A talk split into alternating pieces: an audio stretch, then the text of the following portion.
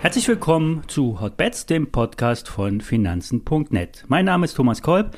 Ich bespreche für euch interessante Aktien und Themen. Wir besprechen heute nochmal über das Thema Wasserstoff. Bevor wir loslegen, hier noch ein Risikohinweis. Alle nachfolgenden Informationen stellen keine Aufforderung zum Kauf oder Verkauf der betreffenden Werte dar. Bei den besprochenen Anlagepapieren handelt es sich um sehr volatile Anlagemöglichkeiten mit hohem Risiko und der Podcast beinhaltet keine Anlageberatung. So, Thema Wasserstoff. Gestern haben wir über die Wasserstoffproduzenten gesprochen. Auf der Empfehlungsliste steht ITM Power. Auch wenn sich das Chartbild etwas eingetrübt hat, sprechen die Kooperationen mit Shell und Linde für den Wert. Ich hatte gestern kurz über ThyssenKrupp äh, angerissen. Hier nochmal ein kleines, aber wichtiges Detail. Nach eigenen Angaben verfügt, über, äh, verfügt ThyssenKrupp über äh, O-Ton, ähm, die einzige schon großtechnisch realisierte Technologie, um Wasser unter Einsatz von Strom in Wasserstoff und Sauerstoff zu zerlegen sagt Martina Merz, das ist die Chefin von ThyssenKrupp, anlässlich der Hauptversammlung. Und genau hier könnte ja der überschüssige Ökostrom, und davon gibt es ja immer öfters viel zu viel für die Abnehmersysteme, also dieser Strom könnte statt ungenutzt zu bleiben, in Wasserstoff umgewandelt werden. Wie ThyssenKrupp beschrieben hat, hat, sie, hat das Unternehmen keine Versuchsanlage, sondern operiert schon auf großtechnischem Industriestandard. Wie versprochen kommen wir nun beim Thema Wasserstoff zu dem Bereich Transport. Wenn also an der Küste Wasserstoff aus Ökostrom produziert wurde, muss dieser unter hohem Druck verflüssigt werden und auf den Transport geschickt werden.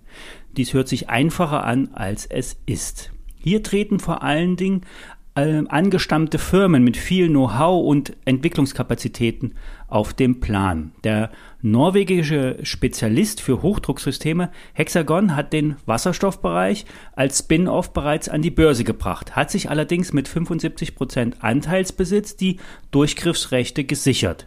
Hexagon ist also ein großer Konzern, der ein Wachstumsthema mit einem Speedboat abgesetzt hat und trotzdem davon profitieren kann. Beim Thema Wasserstoffinfrastruktur kommt man an Linde nicht vorbei. Ich habe gestern schon über die Kooperation mit ITM Power gesprochen. Für Linde ist der Transport und die Lagerung schwieriger Industriegase das Brot- und Buttergeschäft. Die Aktie ist zwar kein reinrassiger Wasserstoff-Hype wert, trotzdem ein Investment wert. Also für vorsichtige Anleger, die breiter diversifizieren wollen oder müssen im Gesamtportfolio. Spannender wird es beim Thema Brennstoffzelle. Hier wird der Wasserstoff wieder in Energie umgewandelt.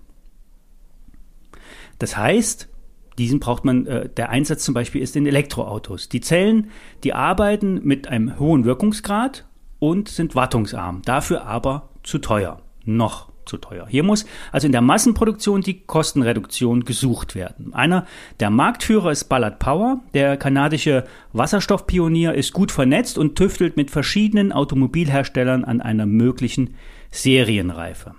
Der amerikanische Konkurrent Plug Power ist ebenfalls schon lange im Geschäft. Für Barclays ist der äh, Wasserstoffveteran allerdings zu hoch bewertet und wurde mit Verkaufen abgekanzelt. Ähnlich argumentiert auch Goldman Sachs.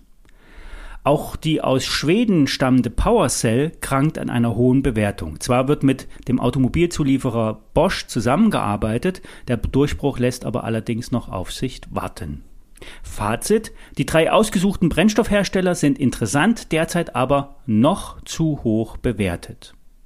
Wenn ihr täglich etwas über heiße Aktien hören wollt, abonniert doch einfach den Podcast. Ich stelle hier kurz und knackig interessante Werte oder Investmentthemen vor. Alle Daten zu den besprochenen Werten findet ihr natürlich auf finanzen.net und alle ISINs zum Nachlesen wie immer in den Show Notes.